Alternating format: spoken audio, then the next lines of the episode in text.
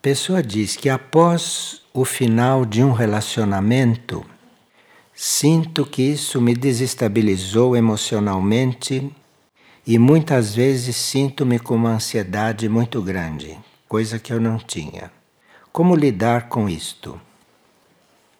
Tudo o que acontece tem uma profunda razão de ser e às vezes, por ser muito profunda, nós não compreendemos, porque não temos na consciência a razão de certas coisas.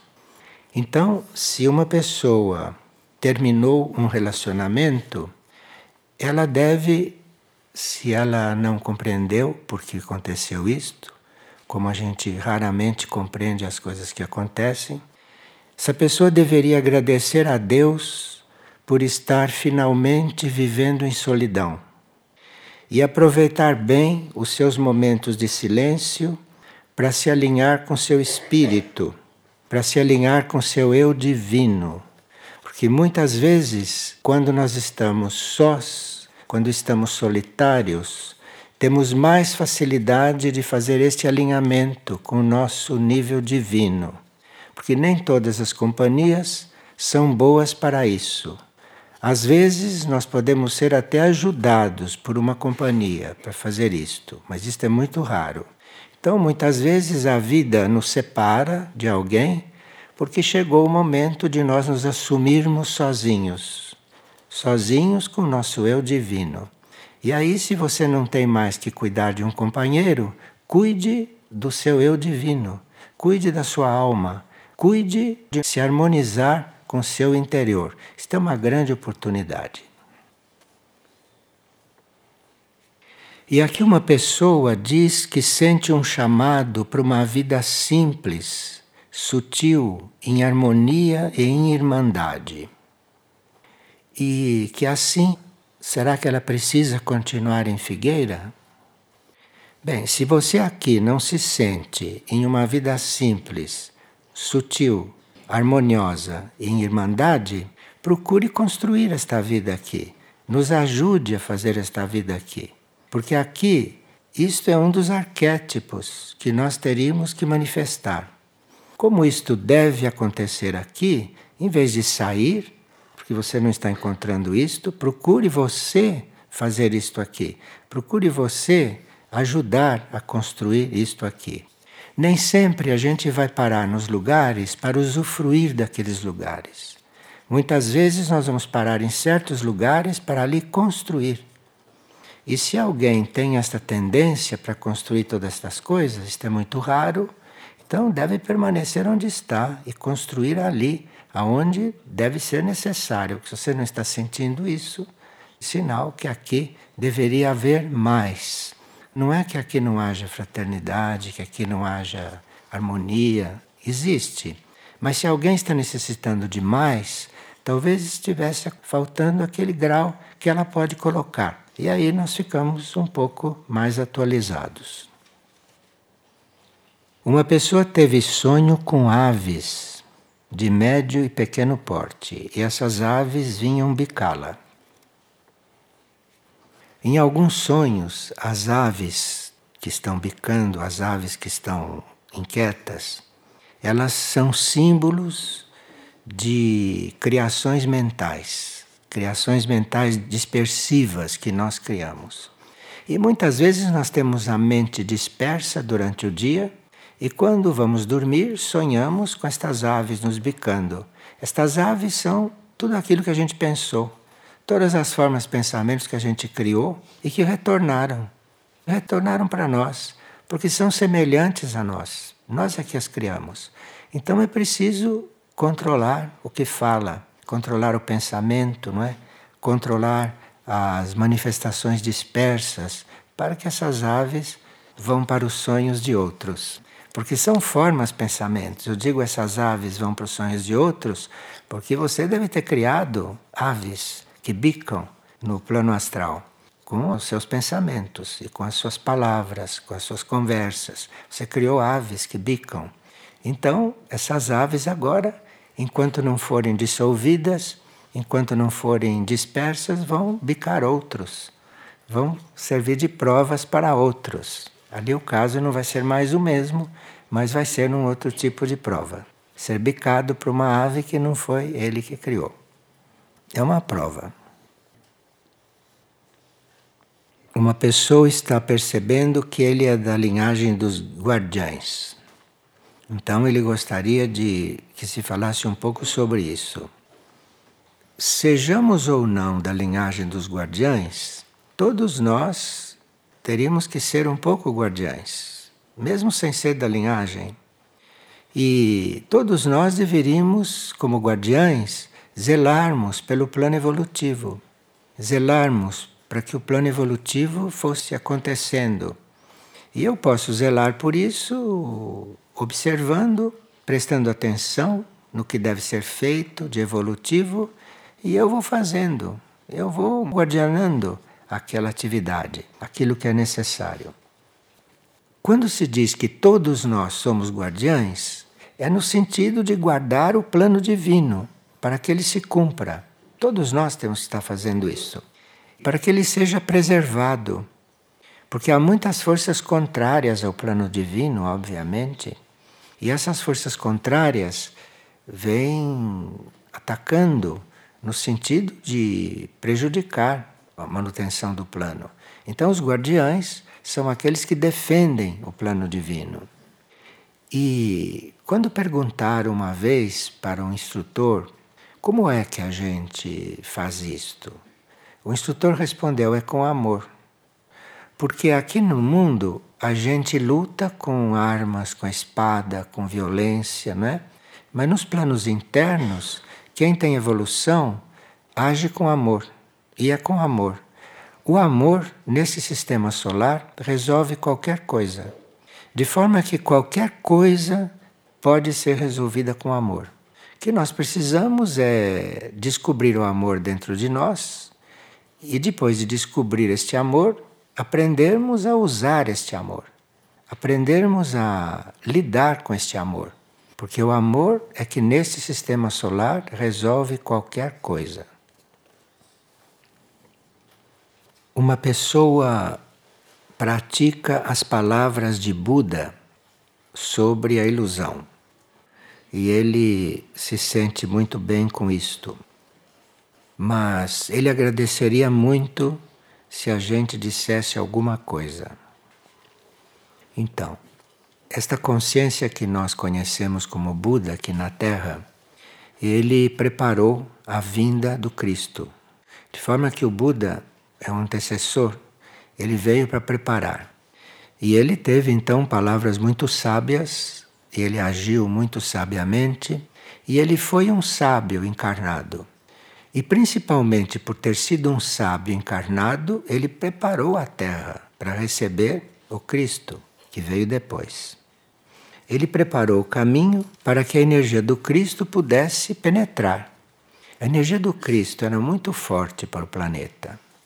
Vocês viram a reação da humanidade né, com o ser que canalizou o Cristo. Vocês viram o que fizeram dele, né? como a humanidade reagiu. Mas ele veio assim mesmo e fez tudo o que tinha que fazer e voltou para sua casa. E aí a terra também se transformou na sua casa.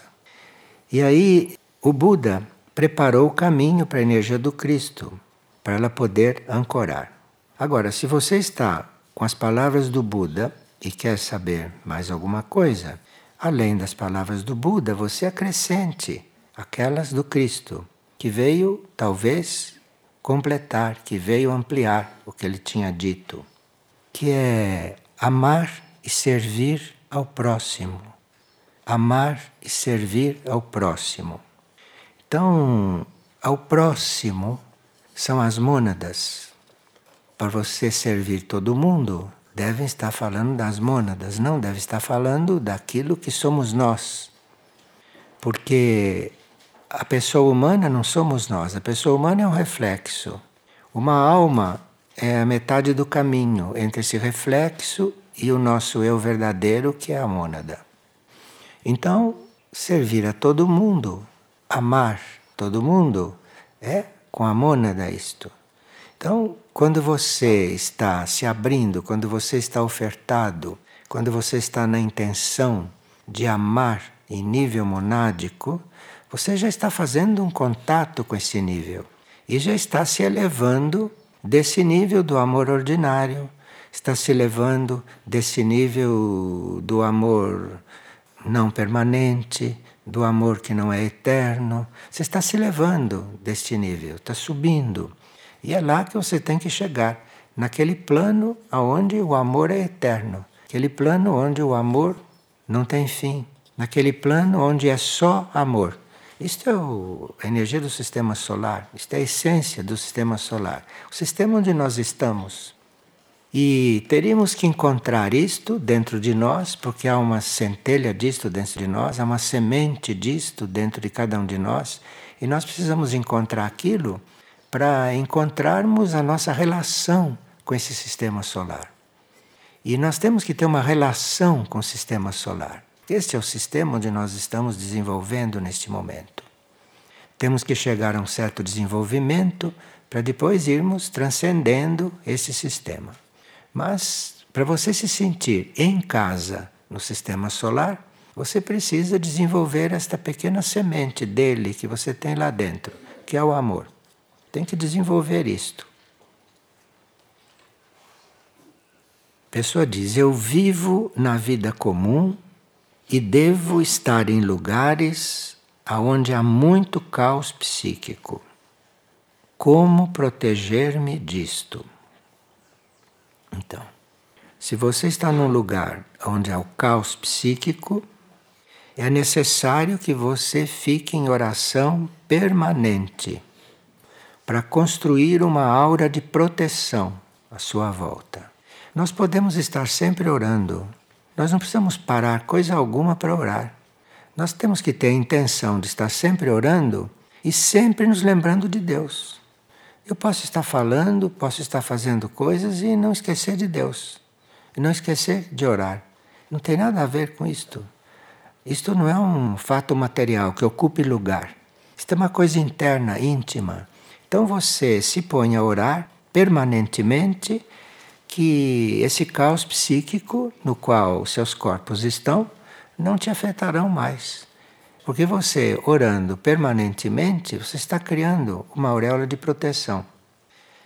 Você procure ver os filmes de Madre Teresa de Calcutá e você vai ver onde Madre Teresa de Calcutá vivia de livre e espontânea vontade.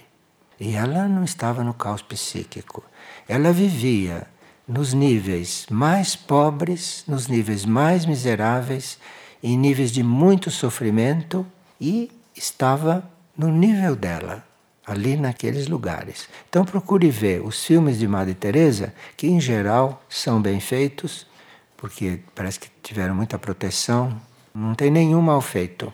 Então você procure ver esses filmes que você vai ver como é, que a gente fica no caos psíquico.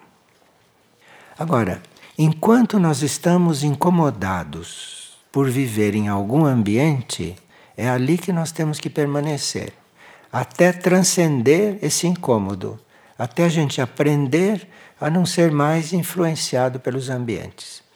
Então, nós vamos ser transferidos de ambiente quando tivermos aprendido como é que se vive naquele onde estávamos. Aprender a viver ali não quer dizer a gente se acostumar, não, porque a gente também acostuma com o que é negativo. Quer dizer, você estar ali e aprender a servir ali. E se você aprende a servir num ambiente negativo, se você aprende a servir no caos psíquico, você vai poder servir em lugares ainda mais difíceis, ainda mais complicados. E se trata disto. Se trata de servir. Todos aqueles seres que têm alma, todos os seres que têm alma, a alma própria, que não foram desocupados e tem outra alma lá dentro, uma alma danada, mas todo ser que tem alma, a própria alma dentro dele, tem como vocação servir. Todos, qualquer um que tenha alma, tem como vocação servir. Agora, nem sempre está servindo. Então precisa que passe a servir para resolver todos os seus problemas, resolver o problema da sua vocação. Uma pessoa quer saber como é que pode viver em austeridade. Austeridade quer dizer você saber usar os bens de que dispõe. Nós vivemos uma vida doada, nossa vida foi doada, nós não compramos a nossa vida, nossa vida foi doada. Então, assim como nossa vida é uma doação da vida única para indivíduos, nós temos também todos os bens de Deus ofertados e doados para nós. Acontece que a primeira vez que esses bens se aproximaram e nós os reconhecemos, nós não soubemos usá-los. Nós pensamos que os bens de Deus são para nós. Os bens de Deus vêm para nós para nós lidarmos com eles, não para ficarmos com eles para nós. Os bens de Deus vêm para serem doados. Então, os bens de Deus vêm para aqueles que já estão no ponto de poder usá-los. E saber usar aqueles dons, saber usar aqueles bens, saber usar aquilo que nos chega, isto quer dizer austeridade. E a gente custa para se tornar austero, não é fácil não. E nós aprendemos a duras penas a nos tornar austero. Porque às vezes os bens vêm, nós não sabemos usá-los, aí os bens se vão. E nós ficamos carentes de bens por um tempo. Até que de novo chegue o momento cíclico de ter de novo os bens de volta, para ver como é que fazemos. Aí estão sendo provados. Nem sempre bens quer dizer propriedades, porque não sei se propriedade está no plano divino, mas quer dizer o, tudo que existe para ser usado, tudo que existe para ser compartilhado, tudo que existe para ser melhorado, tudo que existe para ser desenvolvido. Então, se você tem, por exemplo, talento para alguma coisa, e se você não desenvolve esse talento, se você fica com ele assim, cristalizado, se você não usa o talento para aplicá-lo melhor, para aplicá-lo em maior proporção, se você não faz esse trabalho de ampliar os bens de Deus que chegaram até você, você não está sendo austero. Você pode estar com cara feia, pode ter voz grossa, parece austero, tudo isso, mas você não está sendo austero, porque você não está usando bem os bens que Deus te deu. E eu não sei se todos nós usamos os bens de Deus. Não sei se usamos os bens de Deus corretamente. Então é necessário você saber usá-los, saber aplicá-los, saber distribuí-los, saber doá-los, saber desenvolvê-los, saber ampliá-los. Aquele livro que todo mundo conhece da Bíblia, Aquele livro tem algumas parábolas que são muito significativas. E quando o pai viajou e voltou, ele queria saber o que é que os filhos fizeram dos bens que ele deixou. Não foi assim? Então, às vezes o pai viaja, o nosso pai, às vezes a nossa mônada viaja um pouco. A mônada viajar quer dizer a mônada cuidar de uma coisa além de nós porque as mônadas são onipresentes, podem cuidar de muitas coisas. Então a mônada de repente viaja, continua o fio ligado, mas ela está viajando, ela está fazendo outra coisa naquele momento. Quando ela volta, quer saber o que nós fizemos. O que, que nós fizemos da vida? O que, que nós fizemos da nossa alma? O que, que nós fizemos dos nossos bens? Tudo isso a mônada quer saber. Hoje, no, na oração planetária, nós temos uma reflexão que fala do templo de Jacó. E essa reflexão é muito interessante porque ela diz que esse templo é um núcleo de consciência no qual nós teríamos que chegar e lá aprender algumas coisas. Isso está lá em Lisnel, não em Lis Fátima. E ele diz que os seres que chegam nesse templo são iniciados na energia da devoção, são tratados e instruídos. E isso se dá também por meio de uma ativação molecular que ocorre nos corpos astrais e mentais e no corpo de luz. Então, o que será não que está querendo dizer? Falando de devoção, falando de templo. E se é tão importante esta visita no dia de hoje, não neste templo, se é tão importante isto, o que é esse templo, não? Será que é uma construção? Será que é uma igreja dessas construídas? Não. Esse templo do qual Liz nos fala é um núcleo de consciência. Um núcleo de consciência.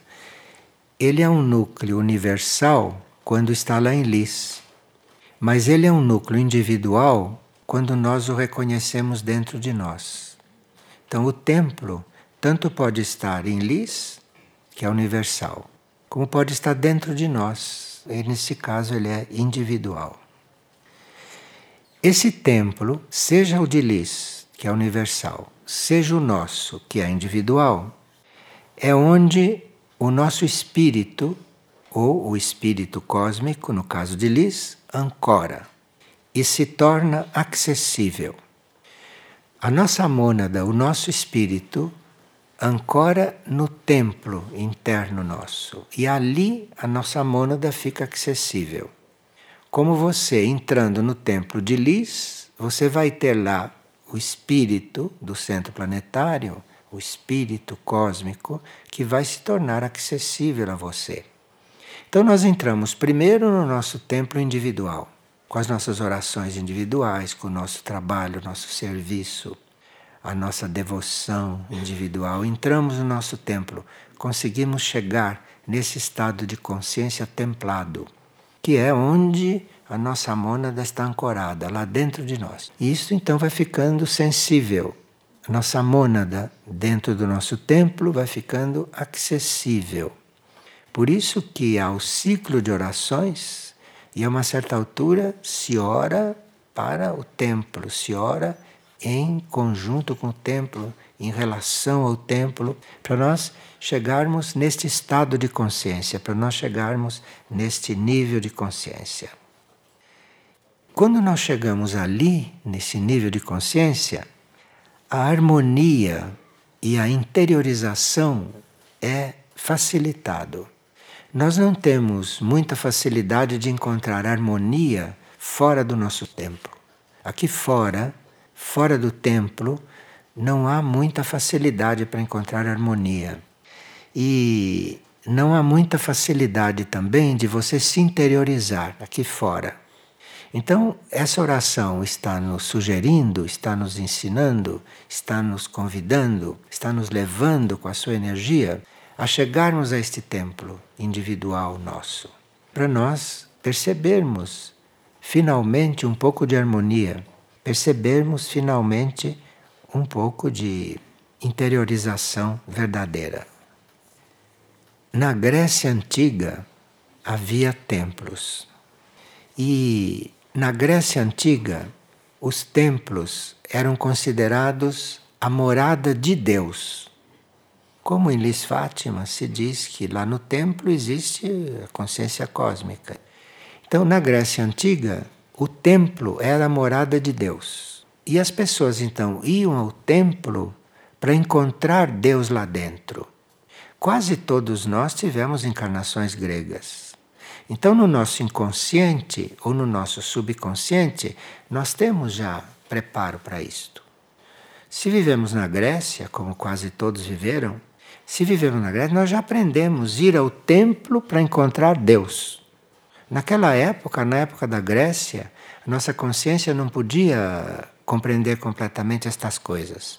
Então o plano fazia aqueles templos magníficos, aqueles templos harmoniosos, aqueles templos que facilitavam a interiorização. Aquele templo, isso era necessário. Então a gente entrava ali para encontrar Deus ali dentro. Acabou tudo isto externamente porque nós já devemos ter construído o nosso templo. E já temos a possibilidade de encontrar Deus, de encontrar quem nós estamos procurando, de encontrar nossa mônada, de encontrar o divino, aquilo que estivemos procurando dentro do nosso templo, no nosso interior. Isto que a oração quer nos levar. Agora, ali também se fala em cura, se fala também em templo de cura. Aqui já é um templo que foi feito com uma certa conjuntura energética, um templo que tem uma certa energia, um certo tipo de energia, aonde nós entramos para sermos transformados. Isto pode ser feito dentro de nós também, dependendo de que tipo de templo construímos, com a nossa intenção, com aquele nosso amor de construir, aquele nosso amor criativo. Então, construímos dentro de nós esse local esse núcleo de consciência aonde nós entramos para nos transformar. Veja que tudo isso está nos levando para nós dependermos o menos possível do mundo, dependermos o menos possível das coisas daqui de fora, que são muito incertas, que podem estar como podem não estar. Nós temos que criar tudo isso dentro de nós, lá no nosso templo.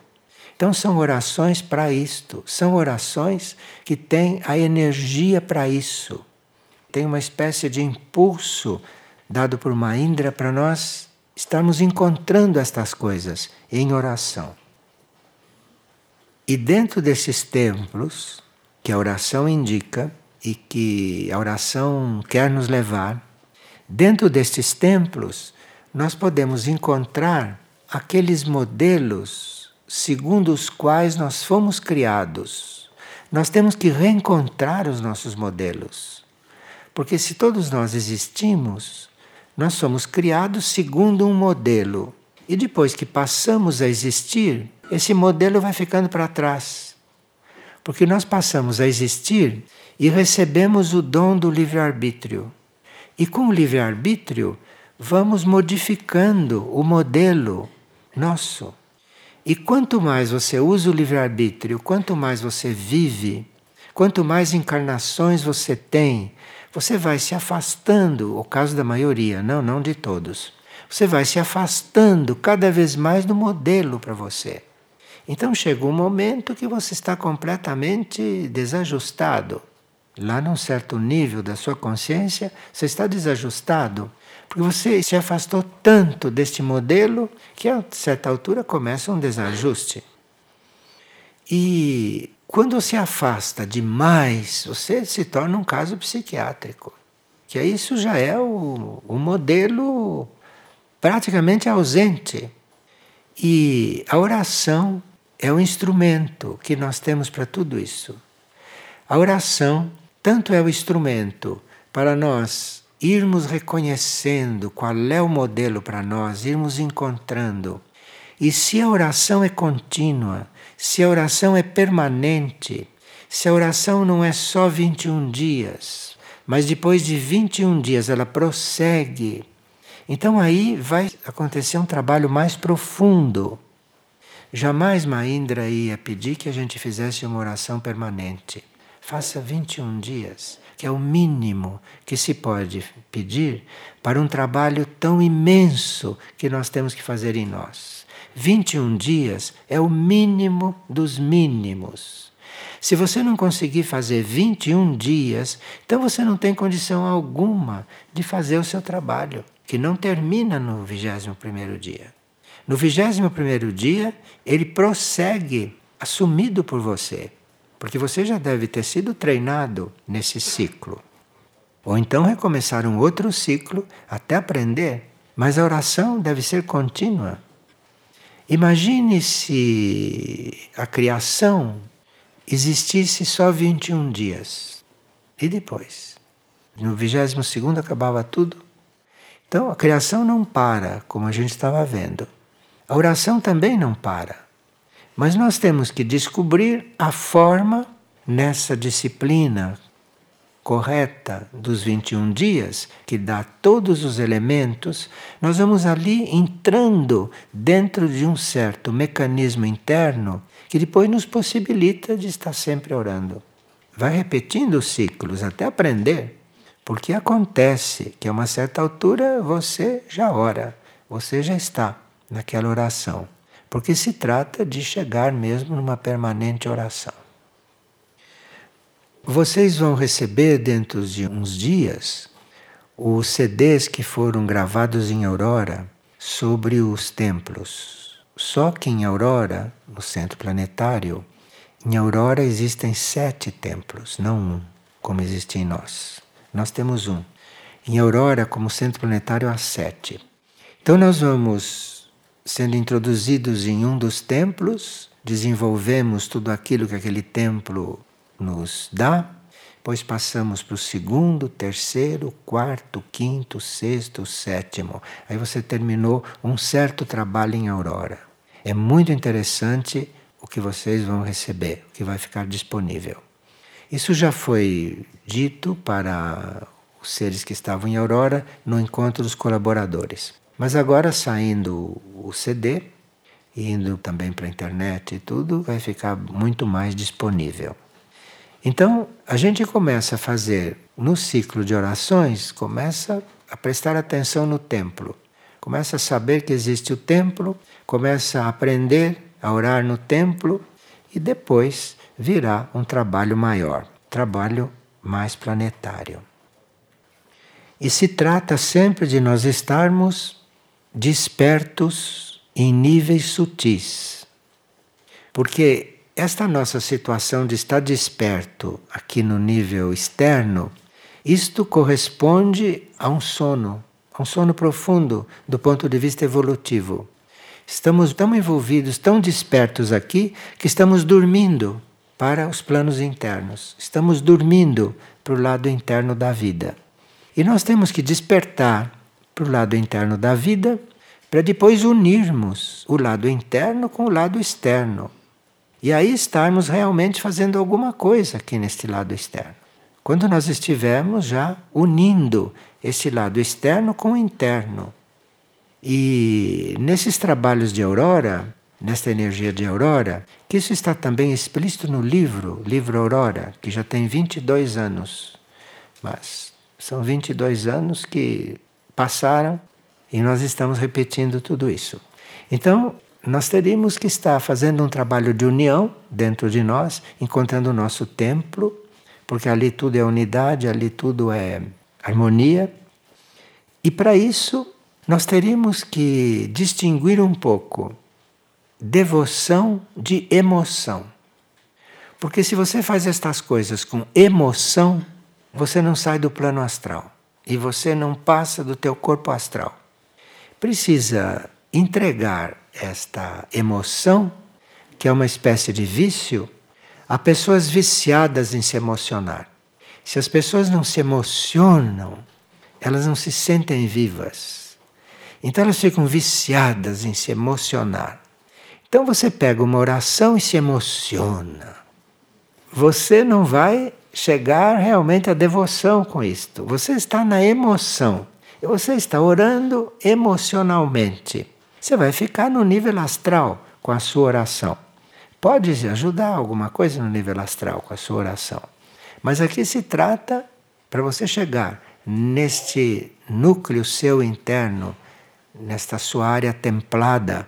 Não é com emoção que se chega aí. Não é com emoção. Porque isso é uma área muito silenciosa e a emoção é uma das coisas mais ruidosas que existe. Você não pode entrar lá emocionado. Tudo fica surdo lá dentro com a tua emoção, nesse nosso templo, que é um templo silencioso.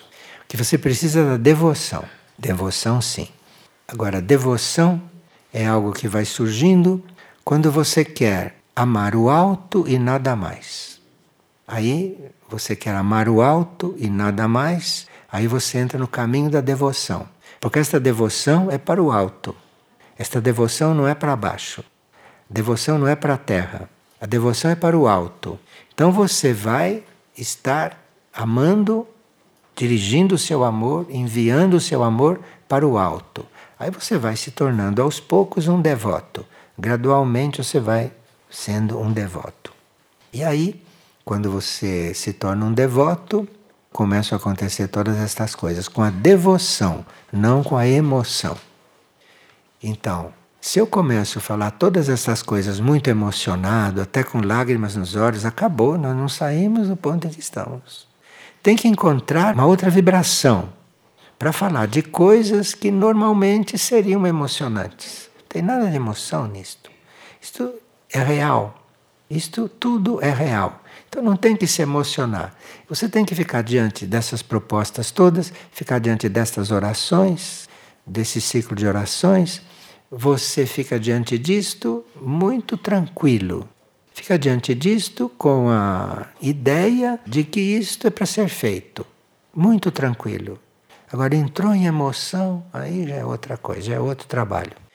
E a emoção passa. A outra coisa não passa. A outra coisa, se você chegar ali e permanecer ali, aquilo é eterno. Agora a emoção não. A emoção é passageira. Acabou o estímulo, ela acaba. Você fica de novo não emocionado, fica de novo árido. Não fica com aquele aquele falso recheio de alegria. É um recheio aquilo, a emoção. Então, essas orações, se feitas com amor, principalmente amor, e se são feitas com calma, se são feitas com harmonia, se são feitas com dedicação, faz um grande efeito. São muito transformativas, mas muito transformativas mesmo. Tem uma energia transformativa muito profunda. Então estamos aí com isto para fazer. Sim. Jardins, os jardins do Isso, são níveis, são planos de consciência. Você no primeiro jardim está em contato com certo grau da energia de Lis. Muda o jardim, é outro grau. Cada nível desse vai te levando cada vez mais para dentro. Para dentro de você e, portanto, encontrando Lis cada vez mais. Porque Lis está dentro de nós, não também. Então você vai encontrando dentro de nós. E tudo no livro, aliás, nos livros, tudo está para preparar você para estas coisas para ajudar você a imaginar estas coisas, começar a ver estas coisas, se dedicar a estas coisas não? e aí fazer uma parte ativa de um centro planetário. É uma das formas que Lis apresenta para nós fazermos parte de Lis. Assim como a Aurora tem a sua forma de nos fazer parte de Aurora, Hermes tem a sua forma, cada centro planetário nos oferece a sua forma de nos receber. E nós vamos entrando em contato com eles, vamos entrando em contato com estas coisas e assim vamos viver nos núcleos mais conscientes do planeta. E aí podemos estar realmente no planeta. Porque do jeito que estamos, estamos aqui como turistas, turistas bem superficiais. E teríamos que ser parte do planeta, não turistas. Teríamos que ser parte deste planeta. E os centros nos ensinam, cada um ensina uma coisa para nós. Sim. Se utilizar a emoção no momento em que estamos orando pode ser prejudicial para o que se pretende conseguir, eu pergunto se também pode ser prejudicial utilizar o intelecto para imaginar esos centros intraterrenos, essas cidades intraoceânicas que não conhecemos então estamos criando formas na imaginação. Não, nós temos que aprender a usar a imaginação. Nós podemos criar ilusões com a imaginação. Nós temos que aprender a lidar com a imaginação. Nós aprendemos a lidar no início quando algum instrutor nos dá um objeto de imaginação. Então, diz: imagine Lis. Você vai imaginar Lis. Se você começa a imaginar Lis, de Lis vem uma energia que te ajuda a criar Lis em você. Então você está trabalhando a sua imaginação com a ajuda de Lis. Você vai, por exemplo, pensar em Mistitlã. Você pensa em Mistitlã, você coloca a sua devoção ali, você coloca o seu amor ali, você confirma Mistitlã e vem algo de lá, ao seu encontro. E aí você começa realmente a imaginar Mistitlã. Começa a imaginar e de repente começa a ver alguma coisa de Mistitlã. Não sugestionado, mas algo que realmente surgiu, realmente apareceu dentro de você. É uma relação que você começa com o centro planetário. Uma relação. Tem que começar uma relação com isto. Porque os centros planetários é que são vida no planeta. E nós temos que aprender a nos relacionar com centros planetários. Aqui nós estamos naturalmente em Mirnajá. Agora, precisa ver quantos de nós estão nos relacionando com Mirnajá. Se você está ficando aqui na superfície das coisas, se você está ficando aqui no relacionamento pessoal, se você está ficando aqui tratando das coisas, muitas das quais nós tratamos até agora, você não está em Minas já. Você está num lugar qualquer, vivendo o que se vive em todos os lugares. Agora, se você sabe que aqui é Mirnajá, então você começa a se conectar com Mirnajá. E aí você vai viver por aqui, você vai passar em Figueira completamente diferente. Você vai ver outra coisa em Figueira. Agora, nós temos que fazer essa relação com o centro planetário. Nós já sabemos, não para nós, para todos os efeitos, para nosso efeito, os centros planetários são sete. Já sabemos quais são. São sete coisas completamente diferentes, não? Então, Impossível que a gente não tenha relação com algum deles para começar esse trabalho. Depois isso vai se estendendo porque eles são todos unidos, são todos coligados. Os planetários não são separados, são sete, mas são unidos. Então você entra em contato com aquele, eventualmente, que te chama mais atenção, que ajuda mais a sua imaginação. Comece o contato com aquele. E através daquele, os outros vão começando a surgir dentro de você. É um trabalho isto, um trabalho.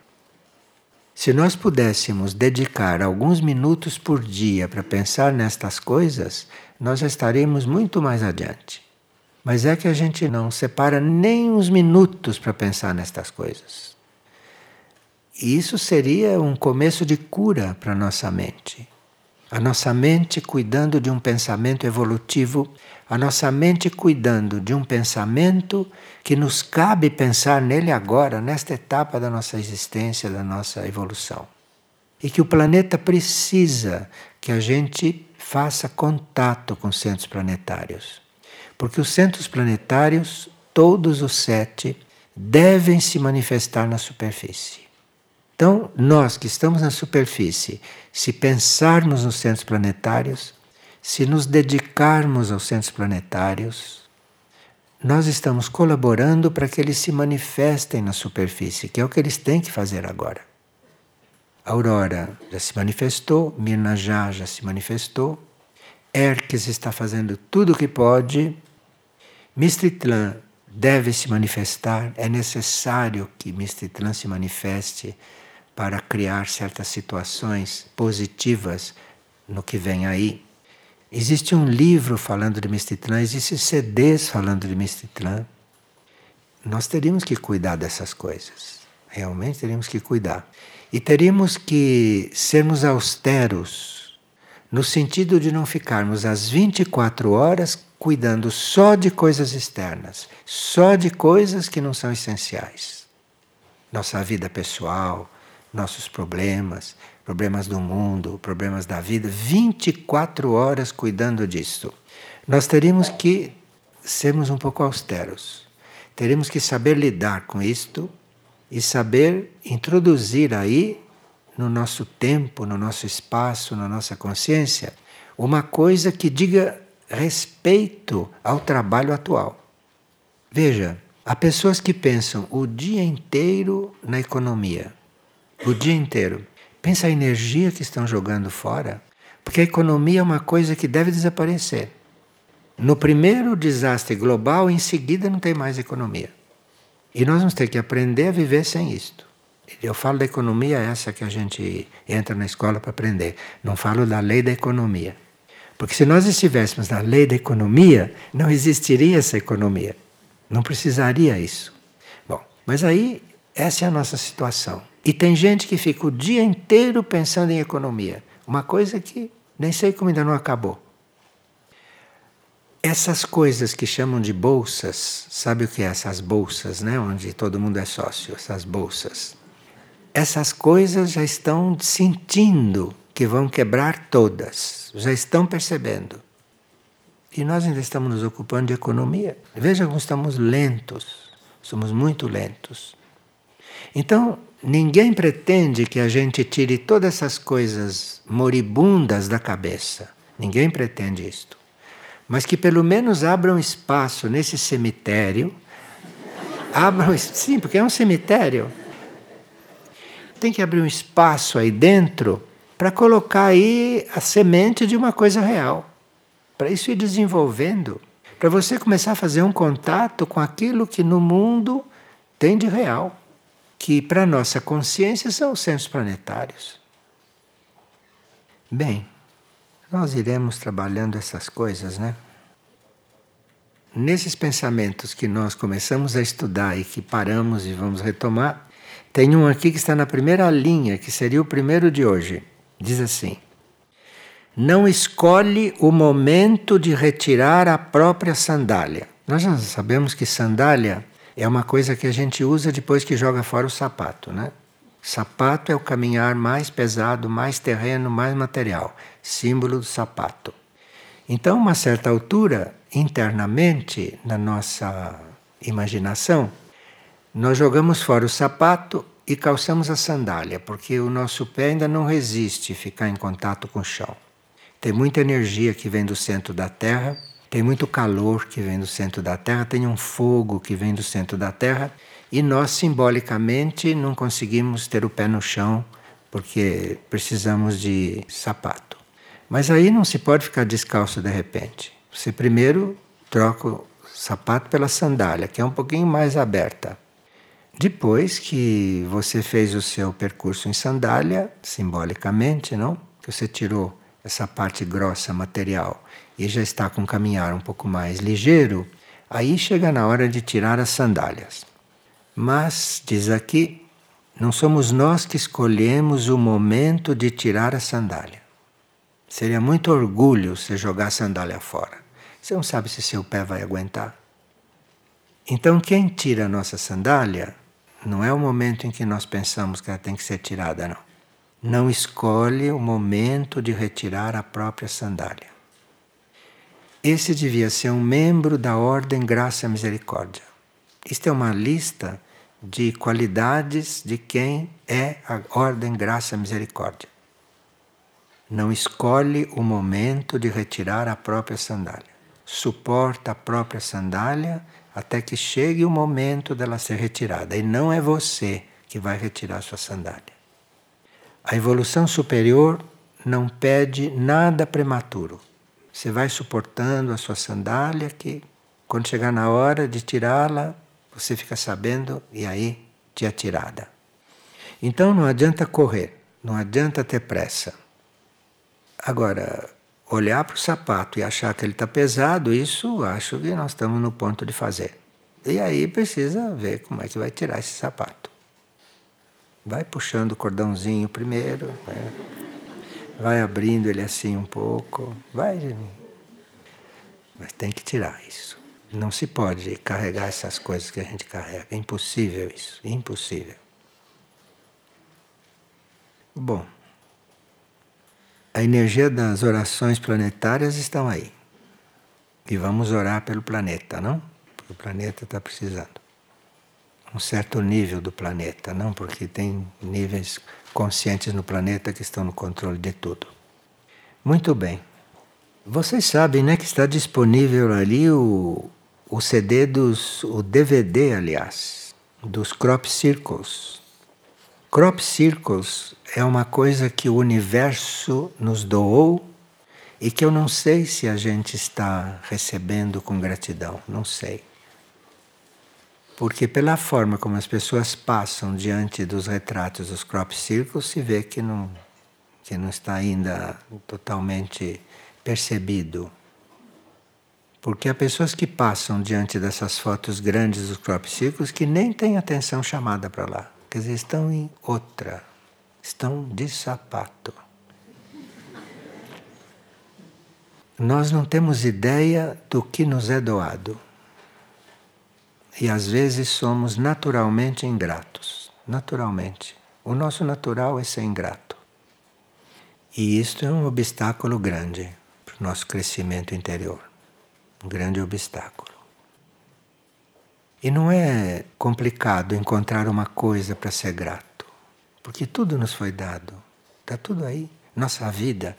Impossível que a gente não encontre uma coisa a qual ser grato, para começar a ser grato por alguma coisa, para romper com essa frieza, que não é grato por nada, nem sabe o que é gratidão. Tem que encontrar uma coisa a qual ser grato. Aí começa a abrir o caminho da gratidão.